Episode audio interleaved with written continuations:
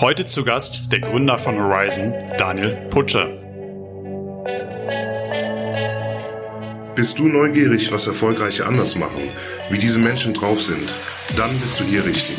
Marco spricht mit Top-Performern über ihre Taktiken, Routinen und Gewohnheiten. Er möchte von ihnen lernen, ihr sollt von ihnen lernen. Und jetzt geht's auch schon los. Hier ist euer Gastgeber Dr. Marco Arndt. Kann man herausfinden, wie hoch die Nachfrage nach einem Produkt ist, bevor man es entwickelt? Unser heutiger Gast sagt ja. Und damit herzlich willkommen im Performance Podcast. Wir zeichnen das Gespräch wieder einmal in Frankfurt auf. Bei mir zu Gast ist heute Daniel Putsche. Bevor wir Daniel in die Runde holen, sollt ihr natürlich noch ein paar Hintergründe über unseren heutigen Gast erfahren. Daniel ist gelernter Werbekaufmann und hat Marketing studiert. Seinen Berufseinstieg hat er vor über 15 Jahren bei Neckermann hingelegt. Die Älteren von euch werden sich noch erinnern, das waren die mit dem Katalog. Danach hat er ein paar Jahre im Werbe- und Medienkonzern Publicis verbracht, auch in San Francisco. 2011 begann dann ein neuer Lebensabschnitt für Daniel. Er wurde Unternehmer. Anfangs entwickelte Daniel Software. 2014 gelang ihm dann mit der Gründung von Candy Labs ein großer Schritt. Er baute dort über acht Jahre sehr erfolgreich eine Digitalberatung auf. Zweimal gelang ihm sogar, den sogenannten Best Consulting Award der Wirtschaftswoche zu gewinnen. Letztes Jahr hat er sich dort dann zurückgezogen. Und das aus einem guten Grund. Mit seiner neuen Gründung Horizon, wie der Horizont, hat er ein großes Ziel. Er will global angreifen. Darüber sprechen wir gleich. Ich bin selbst schon neugierig. Holen wir unseren heutigen Gast also schnell mit hinzu. Lieber Daniel, Herzlich willkommen im Performance Podcast. Cool, danke für die Einladung. Bist du bereit? Absolut. Na dann, let's go. In dieser Woche gab es Big News. Für dein neues Startup Horizon hast du gerade die erste Finanzierungsrunde abgeschlossen. Und ich bin da großer Fan von, muss ich auch sein, weil ich selbst investiert bin. Und ich kenne das noch gut aus eigenen Finanzierungsrunden. Es ist eine stressige Zeit. Wie hast du da geschlafen in den letzten Wochen? Ja, stimmt. Äh, die Zeit ist durchaus stressig. Ähm, ich habe zum Glück nicht das Problem, dass ich nicht schlafen kann. Ähm, ich kann sehr gut irgendwie trennen zwischen, was passiert den Tag über und wenn ich dann irgendwie ins Bett gehe, dann gehe ich ins Bett. Deswegen, ich habe super gut geschlafen, ähm, was sich relativ gut durchzieht. Deswegen habe ich damit irgendwie weniger Stress. Ähm, aber natürlich ist es durchaus eine Phase irgendwie, was das ganze Fundraising angeht, die irgendwie sehr anspannend ist und sehr interessant ähm, und auch sehr nervenaufreibend ist, aber eher so tagsüber, weniger dann mit Impact auf irgendwie den Schlaf. Wie lange lief das mit der heißen Phase? Hm, relativ lange bei uns ähm, weil es ja so ein bisschen auch Backstory gibt, wie es alles entstanden ist. Ne? Wir haben Horizon als Potenzial erkannt, ähm, als Horizon noch innerhalb der Candy Labs drin war, meine frühere Gründung, die du angesprochen hast, und haben dann ähm, erkannt, dass wir es eigentlich da rausholen müssen, weil das Potenzial viel zu groß ist, aber auch der Finanzierungsbedarf viel zu groß ist. Und wir haben dann tatsächlich angefangen, Funds zu raisen und zu pitchen, während die Software, die wir dann initial inkubiert haben, noch in der Candy Labs drin war. Das heißt, vom Signaling her gegenüber Investoren natürlich durchaus tricky, wenn man die Company noch gar nicht gegründet hat, irgendwie den Carve-out noch gar nicht gemacht hat, dann zu sagen, hey cool, wir wollen jetzt von euch so und so viel Geld mhm. für etwas, was wir in Zukunft machen wollen. Ähm, das heißt, es war durchaus eine Phase, die super spannend war. Wir haben super früh angefangen zu pitchen. Ähm, und wir mussten dann irgendwann an den Punkt kommen, wo wir gesagt haben, auch wenn die Runde jetzt noch nicht komplett zusammen ist, wir gründen jetzt die Firma, wir betragen das IP und das Asset, ähm, einfach um die richtige Ausgangslage in Sachen Signaling zu schaffen, um diese Runde dann auch wirklich closen zu können. Okay, also schon mal beruhigend, dass du gut geschlafen hast. Beim Thema Schlaf, wann stehst du denn morgens im Auf? Darauf gibt es zwei Antworten. Ähm, ich bin partiell Verfechter des 5 AM Clubs. Tatsächlich? Ähm, ja, tatsächlich. Ähm, aber es ist unglaublich schwer durchzuziehen. Aber jedes Mal, wenn ich es schaffe, mhm. ähm, dann habe ich tatsächlich so von morgens fünf bis irgendwie halb sieben, sieben Zeit zu arbeiten und zwar super konzentriert zu arbeiten, weil einfach die Welt noch nicht wach ist, zumindest nicht die CET-Welt irgendwie. Ähm, das hilft mir total, aber ich bekomme es maximal an zwei bis drei Tagen die Woche durchgezogen. Ähm, wenn ich es durchgezogen bekomme, super, super strukturierter Morgen, super cool, super produktiv. Wenn nicht, dann ist es meistens die Kids, die mich irgendwie wecken und sagen, hey cool, lass mal starten den Tag ähm, zu unchristlichen Uhrzeiten. Dann ist der Tagesanfang meistens nicht ganz so strukturiert. Okay, das heißt, der Wecker klingelt um 5 Uhr und was passiert dann? Direkt Arbeit? Nein, nicht ganz direkt. Ähm, super spannende Frage. Ähm, nicht ganz direkt. Ähm, ich versuche mir anzugewöhnen, über Zeit ein handyfreies Schlafzimmer zu haben. Ähm, das heißt, der erste Blick ist eben nicht aufs Telefon, sondern der erste Blick ist dann irgendwie Wecker aus, aufstehen, duschen, fertig machen und auch wirklich fertig sein. Ähm, um dann irgendwie um, weiß nicht, 20 nach 5 an den Rechner zu gehen und zu sagen, und jetzt habe ich irgendwie wirklich Zeit um produktiv zu arbeiten, aber die Morgenroutine sozusagen schon irgendwie hinter sich zu haben. Okay. Und da gab es noch kein Frühstück zu dem Zeitpunkt? Hm, üblicherweise nicht, nee. Gibt's das später noch oder lässt ja. du es ganz ausfallen? Nee, auch da habe ich mich irgendwie verändert über die Jahre letzten Endes. Ähm, ich habe früher das Frühstück oft weggelassen, einfach wegen äh, Zeitdruck und irgendwie alles viel zu hektisch. Ähm, habe dann mal festgestellt, dass es mir viel, viel besser tut, tatsächlich mir Zeit zu nehmen, zu frühstücken und Mittag zu essen und manchmal einfach das Abendessen wegzulassen, ähm, was in einen viel besseren Schlaf mündet, um auf deine Eingangsfrage zurückzukommen, ähm, als eben das Frühstück wegzulassen. Was mir persönlich unglaublich viel Produktivität und Energie nimmt, wenn ich es nicht habe. Spannend. Wir waren gerade schon beim Thema Horizon. Ähm, lass uns da mal ein paar Minuten drüber sprechen, über dein neues Startup. Nimm uns da mal mit. Was genau ist eure Idee? Was baut ihr? Also ich könnte es ja auch pitchen. Das Pitch-Deck hatte ich ja vor ein paar Monaten auf dem Tisch. Aber aus deinem Mund ist, glaube ich, noch mal viel spannender. Wäre natürlich super spannend, dein Pitch auf Horizon zu hören. Aber ich würde das nochmal off-Record machen. Ähm, was wir gelernt haben, insbesondere als wir dieses Produkt inkubiert haben, noch in Candylabs Zeiten, ist, dass wir mit Candylabs für Großkonzerne MVPs gebaut haben. Und wir haben gesehen, dass, die, dass der Weg zu einem MVP meistens sehr stark mh, hm, funktioniert über, da ist so ein bisschen qualitativer Research dabei, da werden mal irgendwie zwei, drei Leute irgendwie in Design Thinking Workshop mitgenommen aus der Zielgruppe, da werden interne Surveys im Konzern rumgeschickt, was denn die Mitarbeiter denken, wie cool denn dieses neue Produkt sei. Und wir haben gesehen, dass die Art der Validierung auf dem Produkt selbst und auf den Kernattributen eines Produktes, das ist dann Pricing, Value Proposition, Target Groups, dass diese Art der Validierung meistens sehr qualitativ, manchmal auch quantitativ funktioniert, aber immer meinungsbasiert. Das heißt, es werden Leute involviert, die wissen, das Produkt ist noch nicht da. Es, sie werden nach ihrer Meinung gefragt und diese Meinung kann niemals so akkurat sein, wie eine Meinung, die abgefragt wird, ohne dass der Proband weiß, dass es die Meinung ist, die abgefragt wird. Sprich, das Verhalten. Das heißt, wir haben dann über Zeit gesehen, wie hilfreich es eigentlich ist, dieses Produktversprechen in Form von einer Landingpage, so banal wie es klingt, ähm, live zu schalten, Traffic darauf zu holen aus der definierten Target Audience von Social Networks und zu gucken, wie konvertiert denn die Masse darauf durch? Durch dieses Produktversprechen. Die größte Herausforderung dabei ist definitiv, das Produkt zu zeigen, obwohl man es noch gar nicht gebaut hat. Das heißt, wir sprechen dann viel über 3D-Renderings, über Mockups und sonstiges Packshots, die gebaut werden müssen, um das Produkt zu suggerieren. Aber wir sind damit in der Lage, verhaltensbasiert quantitativ Daten zu erheben darüber, wie Konsumenten auf ein Produkt reagieren. Und da passieren unglaublich spannende Sachen, wenn man diesen Research betreibt, in dieser Phase von einer Produktentscheidung. Das ist sowohl New Product Development, aber auch für bestehende Produkte, wenn es um zum Beispiel Line Extensions geht oder was auch immer, zu sehen, wie sich Verhaltensdaten teilweise unterscheiden von meinungsbasierten Daten. Und so hatten wir das Glück jetzt über Zeit, dass wir aber wenn wir noch jung sind als Company, bei vielen unserer Kunden in eine Position kommen, wo Horizon eine Art von Final Gate ist in einem Entscheidungsprozess, wenn nämlich qualitativ Insights erhoben worden sind, Produkthypothesen gebaut worden sind oder Konzepte gebaut worden sind, dann noch einmal der Real-Life-Check durch Horizon funktioniert und passiert, um dann zu sagen, cool, jetzt haben wir alle Daten beisammen.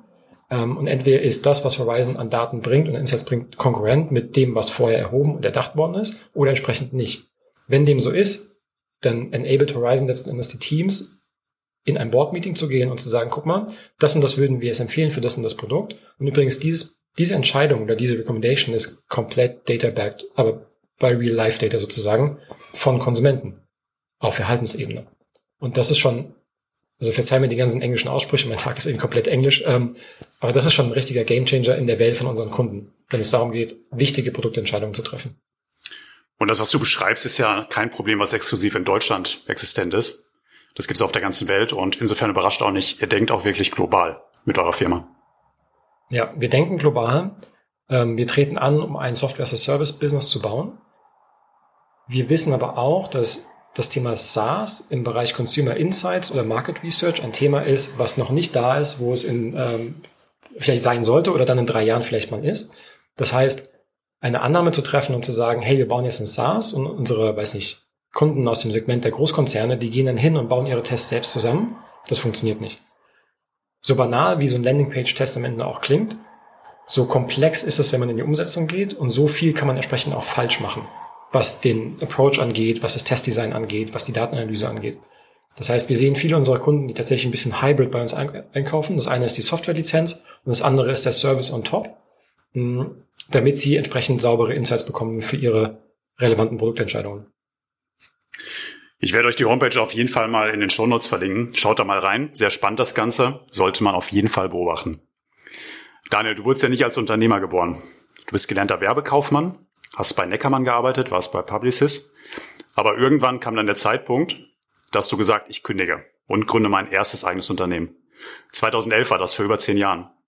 Nimm uns mal mit, wo kam das bei dir her? Was hat dich getrieben? Erstmal finde ich das spannend und darüber hatte ich, glaube ich, auf einem LinkedIn-Post von dir kommentiert, da du ja auch den Weg der Ausbildung gegangen bist und dann des Studiums. Oh ja.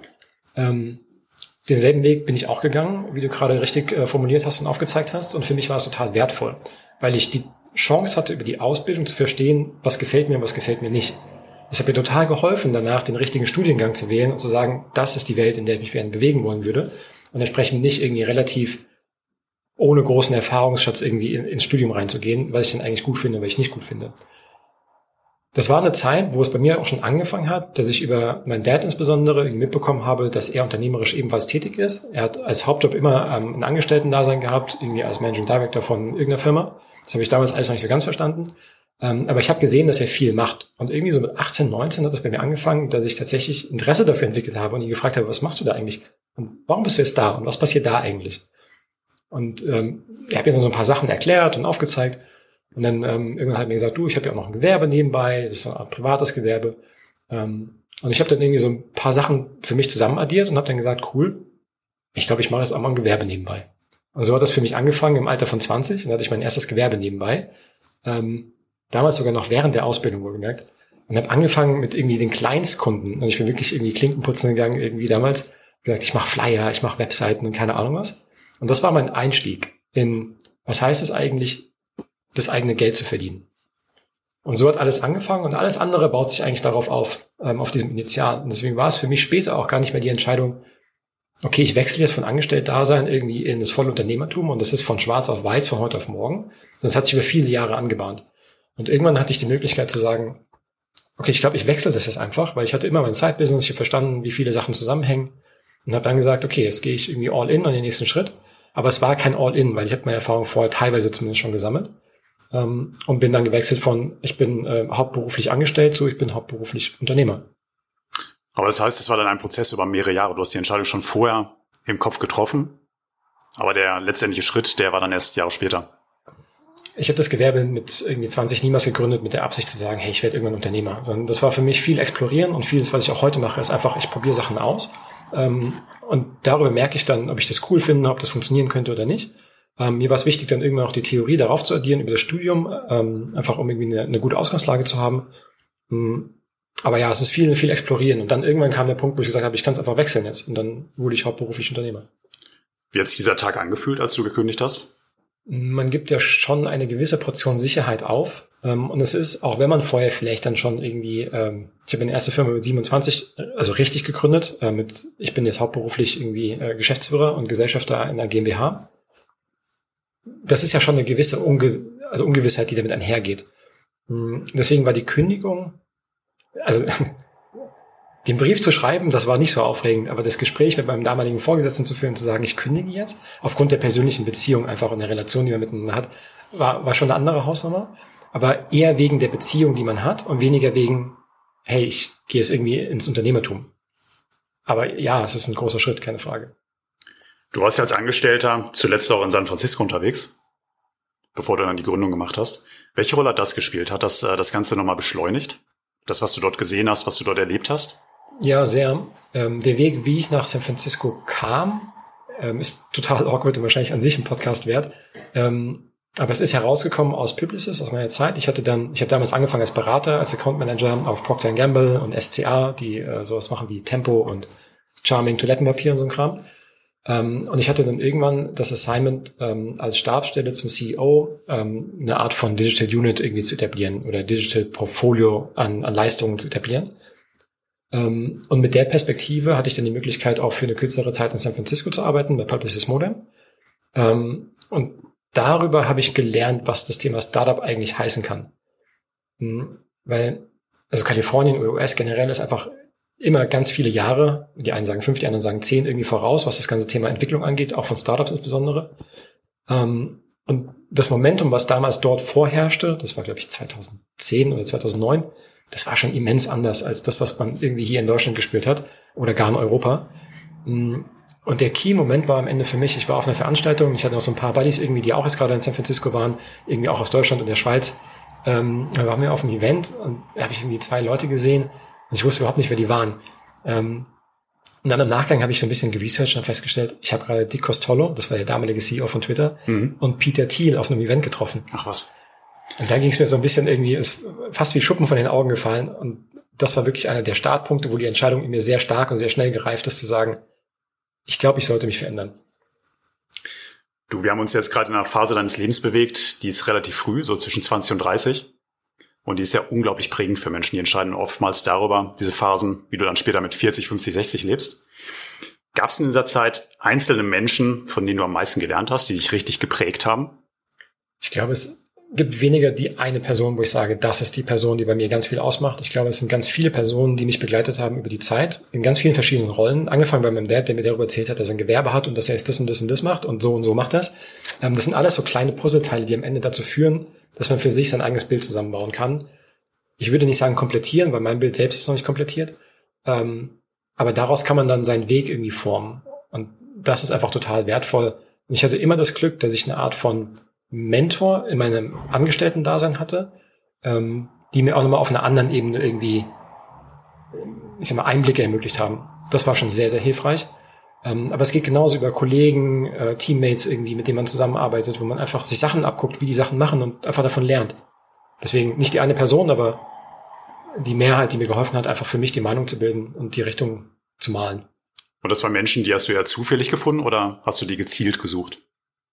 Eher zufällig, wenn ich ehrlich bin. Ähm, ich habe dann später erst angefangen, tatsächlich sehr präzise nach Menschen zu suchen, wo ich sage, mit denen möchte ich einen Austausch haben, ähm, weil ich glaube, dass mhm. diese, diese Rationalität im Relationship Building sozusagen, die kam erst viel, viel später. Ähm, früher war viel Zufall, wenn ich ehrlich bin. Wie viel später kam das? Eher fünf Jahre später, zehn Jahre später? Schwer zu sagen. Ähm, das hat auf jeden Fall in meiner Zeit bei Kenyons angefangen, dass ich gesagt habe, ich für mich.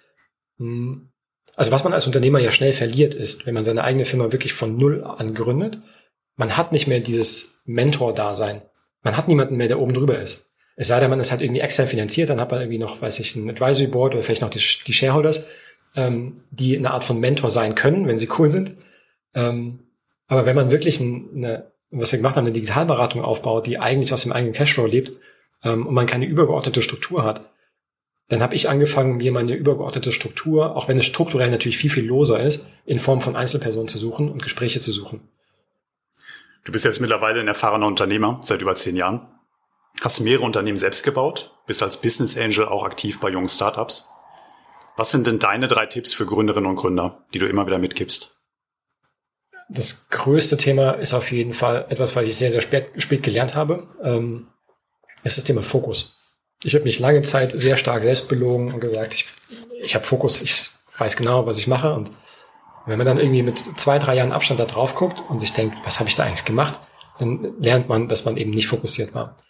Und das ist etwas, wo ich auch ehrlicherweise jetzt erst mit Horizon in der Lage war, zu sagen, ich bin jetzt in der Lage zu verstehen, was Fokus für mich heißt. Ähm, aber auch, weil ich viel Erfahrung vorher gemacht habe. Ich habe viel ausprobiert vorher, ähm, um verschiedene Punkte konnektieren zu können, würde ich sagen. Jetzt bin ich in der Lage, Fokus walten zu lassen. Ähm, und tatsächlich gibt es für mich gerade nur eine Sache und das ist Horizon irgendwie von 0 auf irgendwie 1 oder von 0 auf 100 zu bauen. Es gibt natürlich immer, weil man ja irgendwie, also ich in meiner Form jetzt schon 38 Jahre alt ist, ein bisschen Legacy, die man mit, mit sich äh, zieht. Im, Im Sinne von, hey, ich bin hier involviert und ich bin da involviert. Ähm, aber das so aufzustellen, dass man operativ überhaupt null Rolle hat ähm, und entsprechend auch keine Zeit investieren muss oder allokieren muss, ähm, ist einer der Schlüssel für mich gewesen, zu sagen, ich bin jetzt fokussiert. Spannend. Und an der Stelle vielleicht auch noch mal ganz kurz Kudos zu, ähm, zu Eric Schott, der auch bei Horizon investierte ist, ähm, der vorher auch im Beirat von Candy Labs war, ähm, der tatsächlich, bevor er sich committed hat, mir die Frage gestellt hat, ähm, ist auch public available on LinkedIn irgendwie, ähm, irgendwann um halb elf Uhr abends ähm, im Telefonat noch, sag mal, Daniel, was machst du jetzt eigentlich, um dich wirklich zu fokussieren? Und das war für mich schon total spannend, ähm, weil ich gesehen habe, dass ich immer noch nicht da bin, wo ich eigentlich hin müsste, was meinen eigenen Fokus angeht. Stark. Also Fokus, die ganz klare Empfehlung Nummer eins. Ja, und das paart sich mit vielen anderen Sachen, aber das sind dann eher kleinere Themen, dass du dein, dein Business Case und die Equity Story verstehen solltest, ähm, dass du wissen musst, gegenüber wem du wie pitchst. Ähm, du musst wissen, wie ein VC funktioniert am Ende und wie er auf dein Case drauf guckt. Das sind aber eher so, ich sag mal, operative Themen, wenn es dann in konkrete Sachen wie Fundraising oder Company Building oder was auch immer reingeht. Auf der persönlichen Ebene Fokus. Verstanden. Danke fürs Teilen. Du warst ja auch mal Veranstalter der Fuck Up Nights in Frankfurt. Und da hattest du so illustre Gäste wie Christian Lindner oder auch Thomas Midloff. Daniel, warum scheitern die meisten Startups? Ja, das war eine coole Zeit damals. Ähm, das war auch eine Ausprägung von Defokus. Die war aber definitiv für was gut, nämlich für Netzwerk und auch Reichweite und Bekanntheit. Aber jetzt nicht unbedingt für Business Impact auf Candy Labs, was mein Hauptjob damals war. Ähm, dennoch, ich würde die Zeit nicht missen wollen. Das fällt genau in dieses Bucket von, ich habe experimentiert und das war auch echt total cool, dass ich das gemacht habe, weil darüber habe ich auch wiederum sehr viel verstanden. Warum Startups scheitern? Ähm, you can play by the numbers. Also, du kannst dir die Nummern, äh, die Zahlen angucken, die Statistiken. Ähm, die meisten ähm, Missing Market Demand. Unter anderem ist das ein Thema, warum Horizon auch bei Startups extrem stark nachgefragt ist, aber unser Business Case leider anders gelagert ist, um jetzt Startups vielleicht nicht priorisiert zu bedienen. Ähm, aber Missing Market Demand oder Unmet Consumer Needs ist ein Thema. Und der zweite Punkt, also der häufigste Grund in der Statistik ist einfach äh, No Cash. Das ist irgendwie, weiß nicht, die Follow-on-Runde, die irgendwie gefällt ist. Gibt verschiedene Themen. Aber vorbei am Markt entwickelt und kein Cash sind die Hauptgründe. Danke dir. Wir haben gerade das Thema Fokus gehabt und auch Defokus. Und wir leben jetzt gerade in einer Zeit mit unglaublich vielen Möglichkeiten. Und täglich gibt es eine Druckbetankung aus vermeintlich neuen Möglichkeiten bei LinkedIn, Instagram, YouTube, TikTok. Kannst du leicht Nein sagen? Ich glaube, ich kann inzwischen besser Nein sagen als früher. Hm, was das ganze Thema meine Aufmerksamkeit in sozialen Netzen angeht, hm, habe ich noch einen Weg zu gehen, würde ich sagen. Ähm, ich versuche auch hier irgendwie die Tweaks für mich zu finden. Zum Beispiel habe ich gedacht die ganze Zeit, wenn ich mit einem Second Screen arbeite, dann hilft mir es total, weil ich ganz viele Sachen auf einmal machen kann. Aber es ist genau das Gegenteil. Wenn ich den Laptop vor mir habe mit einem Window sozusagen, dann mache ich exakt eine Sache. Und das ist total spannend, wenn man dann einen Second Screen hat und dann ist irgendwie noch LinkedIn offen und dann passiert da noch was und dann kommt da was rein, wie schnell man dann wiederum raus aus der Produktivität und raus aus dem Flow ist. Ähm, deswegen, ich lasse mich davon durchaus beeinflussen, ähm, gerade auch, weil dieses ganze Thema Notifications, also es gibt ja am Ende, es ist ja schon cool, man macht einen LinkedIn-Post und man sieht einfach, hey, da haben jetzt 100 Leute irgendwie geliked und 50 kommentiert und ähm, es ist ja irgendwie auch spannend, am Ball zu bleiben und zu sagen, hey, da kommentiere ich jetzt wiederum mit, aber es ist wenig produktiv. Und das ist das Problem, was ich darin sehe und das versuche ich noch zu optimieren. Und welche Kanäle nutzt du da für dich persönlich, um auf dem Laufenden zu bleiben? Mm, wenig Newsseiten, sehr viel LinkedIn tatsächlich, weil mein Netzwerk in LinkedIn inzwischen genauso gebaut ist, dass es meine Interessen reflektiert. Ich habe irgendwie bestimmt Leute drin, die so ein bisschen links und rechts bewusst gewählt sind bei einer Filterbubble, ähm, um auch irgendwie einen broader Access zu bekommen auf Themen. Ähm, aber ich bekomme super viel daraus mit. Ähm, Sprich, dein Newsfeed, der bildet auch einfach das ab, was du brauchst. In sehr vielen Fällen, ja. Also natürlich, ich meine, allgemeines weltpolitisches ähm, Geschehen natürlich weniger, ähm, wobei LinkedIn da ja auch gerade Entwicklung an den Tag legt, die vielleicht zu diskutieren ist. Ähm, natürlich gibt es dafür andere Kanäle, ähm, wo ich auch andere News her beziehe, aber alles, was Professional Life angeht, ist schon LinkedIn sehr, sehr stark. Und on top habe ich irgendwie, weiß nicht, 20, 30 Google Alerts auf gewissen Themen, um einfach up to date zu bleiben. Mhm. Du bei deinem beruflichen Alltag als Unternehmer, gibt es da etwas, auf das du gar nicht verzichten könntest, was du unbedingt brauchst, um funktionieren zu können? Deine Antwort darauf würde mich auch interessieren. Meine Antwort äh, ist wahrscheinlich leider ähm, dann doch das Telefon, ähm, weil einfach darüber ganz viele Sachen äh, gemanagt werden können inzwischen.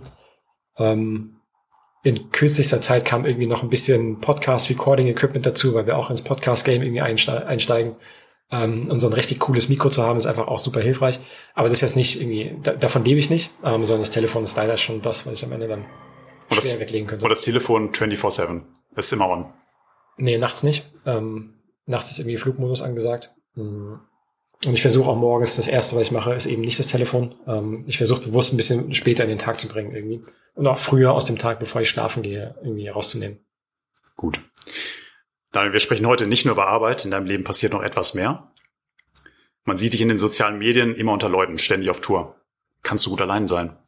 Ja, ich glaube, es gibt eine große Diskrepanz zwischen Social Media. Also ich glaube, das ist so ein bisschen die Personal Brand, die man aufbaut, ähm, die in vielen Fällen bestimmt auch komplett allein ist mit dem, mit dem Privatleben. Ähm, privat habe ich aber inzwischen extrem gut gelernt, auch alleine klarzukommen. Ähm, was auch eine Reise ist, also ohne Frage. Ähm, ich glaube, da kommt man erst später im Leben hin. Ob ich jetzt letztendlich schon komplett da bin, I don't know. Hm, aber ich habe über Zeit gelernt, immer besser mit mir selbst klarzukommen. Und meine derzeitige Lebenssituation, ähm, wir haben zwei Kids, wir sind aber getrennt, wir machen irgendwie 50-50 Betreuung. Ähm, das heißt, ich mit Work from Home und dem ganzen Kram, ich bin ab und zu im Office, aber ich bin auch viel daheim. Ähm, das ist schon ein Setup gerade, wo ich extrem viel auf die Kette bekomme ähm, weil ich mich fokussieren kann, weil ich gelernt habe, mit mir selbst klarzukommen. Ähm, die Kids sind irgendwie 50 Prozent der Zeit da, das ist total cool. Ähm, die Zeit genieße ich auch sehr, das ist eigentlich Prio 1 für mich. Ähm, und Prio 2 am Ende ist irgendwie gerade ähm, das Berufliche irgendwie genauso aufzustellen, wie ich das aufstellen möchte. Ähm, da bleibt vielleicht noch ein bisschen Zeit für andere Themen, aber leider sehr limitiert. Aber das heißt auch, du bist jedes zweite Wochenende dann wirklich allein und für dich. Ja, wir haben jetzt nicht so klassisch 50-50 ähm, jede Woche wechseln, sondern wir machen das auch unter der Woche, weil wir wohnen super nah beieinander. Hm. Ähm, das heißt, die Kids können von A nach B laufen und auch wieder zurück. Das ist total cool. Ähm, das heißt, es ist nicht so super straight, hey, eine Woche da, eine Woche da. Aber ich habe natürlich 50 Prozent meiner Zeit, obwohl ich Kids habe, für Sachen, die ich machen möchte. Und das ist natürlich, wenn die Kids jung sind, schon auch echt vorteilig. Wie alt sind deine Kinder jetzt, die beiden? Vier und sechs, fast sieben jetzt. Okay. Also das ältere Kind in der Schule gerade in die Schule gekommen. Ja. Perfekt. Um dich noch ein bisschen besser kennenzulernen, fünf schnelle Fragen. Bist du ready? Ja. Sehr gut. Sport. Im TV schauen oder selbst machen? Aber große Veränderung in meinem Leben. Ich habe früher super viel, sorry, es sind ja schnelle Antworten, ne? Mach ruhig. Total viel Backstory dazu. Ähm, ich habe früher total viel Sport gemacht. Ich habe mit Handball angefangen, dann habe ich Basketball gespielt, ähm, dann habe ich super viel Squash gespielt und ich hatte immer super viel Sport in meinem Leben. Und dann kam so die Zeit, die in meinem Leben tatsächlich irgendwie Crunch-Time war, wo die Kids super jung war, wo beruflich echt viel Druck einfach da war und wo ich gemerkt habe, dass der Sport komplett hinten runterfällt. Mm, und dann kam irgendwie so das negative Highlight eigentlich in 2021 in meinem Leben, wo ich gesagt habe und auch wir als Paar gesagt haben, hey, wir trennen uns jetzt privat. Ähm, und ich aber auch beruflich eben vor dieser Veränderung stand, zu sagen, ich gehe jetzt aus Candips raus und ähm, wir schneiden da jetzt irgendwie Horizon raus. Ähm, was den größten Teil des Weges unglaublich viel Unsicherheit war einfach. Ähm, das ist nichts, was mich irgendwie besonders leitet, diese Unsicherheit, weil der Worst Case, den ich mir selbst mal ausmache, was passiert, wenn mein Unternehmertum irgendwie nicht funktioniert, naja, dann fange ich halt irgendwo an zu arbeiten und verdiene im schlimmsten Fall das Dreifache von dem, was ich gerade verdiene. Ähm, das heißt, tief fallen kann ich, glaube ich, so schnell nicht. Ähm, aber trotzdem willst du ja, dass die Sachen so funktionieren, wie du sie ja ausgemalt hast.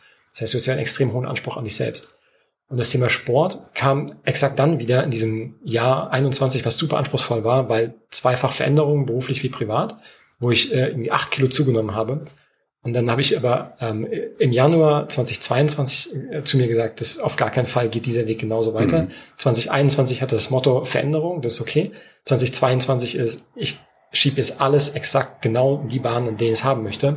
So auch meine, also mein Gewicht, was stellvertretend ist ja am Ende auch leider für Gesundheit, ähm, und achte sehr viel mehr darauf. Und jetzt gehe ich irgendwie dreimal die Woche laufen, ich mache dreimal die Woche Freeletics. Ähm, das sind alles Sachen, die ich alleine mache, weil ich es besser in meinen Tagesablauf einbauen kann. Aber Sport hat einen immensen Stellenwert inzwischen in meinem Leben, genauso wie inzwischen auch Ernährung. Sehr spannend. Das ist gleich die nächste Frage beim Lunch. Salat oder Currywurst? Inzwischen Salat. Okay, inzwischen. Abends an der Bar. Pilz oder Gin Tonic? Negroni. Okay. Im Urlaub. Berge oder Meer? oh, kann ich mich äh, ganz schwer entscheiden. Ich mag beides total gerne. Wo warst du diesen Sommer? Am Meer. Okay. Bei der Urlaubslektüre Hörbuch oder Papier in der Hand? Papier. Wenn wir schon beim Thema Bücher sind, gibt's Bücher, die du besonders häufig empfohlen hast in deinem Leben? Einige. Mm, so die letzten zwei, drei Jahre, würde ich sagen, habe ich ein Buch extrem geprägt. Ähm, das ist The Right It von Alberto Savoia. Ähm, das ist ein ehemaliger Googler, der das Thema Prototyping und Prototyping ist so ein bisschen die Methodologie, die wir als Horizon eigentlich betreiben. Ähm, das heißt, du musst herausfinden auf Basis von Skin in the Game von dem Verbraucher, ob er Interesse hat oder ob sie Interesse hat, das Produkt zu kaufen oder zu nutzen. Das Buch war schon für mich extremst augenöffnend. Ähm, das habe ich sehr häufig empfohlen. Es gibt aber auch andere Bücher, zum Beispiel ähm, das Buch von Mark Benioff ähm, von, von Salesforce, wie man irgendwie eine SaaS-Company baut. Super spannend. Es gibt Bücher wie The Mom Test. Ähm, wie stellt man eigentlich die richtigen Fragen, wenn irgendwie doch eigentlich jeder einen anlügt? Manchmal bewusst, manchmal unbewusst. Ähm, ja, aber The Right It ist schon definitiv eins der am häufigsten empfohlenen. Interessant. Werde ich euch auf jeden Fall in die Shownotes reinpacken. Du hast ja gesagt, du bist Vater von zwei Kindern, zwei Kleinkindern. Was müssen die beiden gelesen haben, bevor sie 18 sind? Kein Thema, über das ich mir so viele Gedanken aktuell mache. Wahrscheinlich, weil sie noch sehr klein sind. Ähm, es gibt super coole Kinderbücher. Ähm, ich liebe Bücher wie Die Riesenbirne. Ich weiß nicht, ob du das kennst. Noch nicht. Nee. Ähm, auf jeden Fall. Super cooles Kinderbuch ähm, einfach. Ähm, hat aber mit der Businesswelt nicht viel zu tun. Was mir mh, hm, geholfen hat, aber ich würde jetzt nicht sagen, das muss man gelesen hat, äh, haben, bevor man 18 ist. Aber so generell hilft es natürlich, die Denke zu prägen, wie man über, über Sachen nachdenkt. Ähm, ist zum Beispiel so ein Buch wie Rich Dad, Poor Dad. Total spannend, einfach Ganz darüber, stark, ja. darüber nachzudenken, ähm, wo gibt man denn wie sein Geld eigentlich aus und was heißt das? Ist es Konsum oder ist es Investment? Und kann ein Investment irgendwann dafür Sorge tragen, dass man mehr konsumieren kann? Ähm, diese Art von Denke einfach in sich selbst irgendwie zu etablieren, ist total hilfreich als Unternehmer einfach. Danke fürs Teilen. Unsere halbe Stunde ist jetzt auch schon wieder vorbei. Wir haben ja mit Schlafen angefangen, hören natürlich traditionsgemäß hier im Podcast mit Schlafen auf. Was machst du denn die letzten 15 Minuten abends, bevor deine Augen zufallen? Ähm, das Handy ist dann meist aus. Nicht ganz immer, ich bin dann nicht ganz da, wo ich hin möchte, aber das Handy ist dann meist aus. Und ich versuche tatsächlich dann viel zu lesen und zu sagen, ähm, ich mache mal irgendwie so einen Cooldown vom Tag ähm, und ich habe nochmal meine Gedanken irgendwie woanders. Und wenn es am Ende auch nur zehn Seiten sind von einem Buch, und es muss auch nicht mal ein Fachbuch sein, kann auch irgendwie, weiß ich, ein Krimi oder Science Fiction oder was auch immer sein.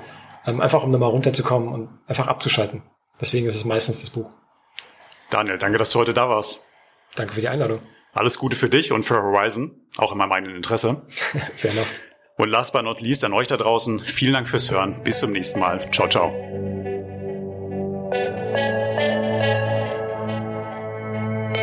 Das war es leider schon wieder mit der heutigen Folge vom Performance Podcast.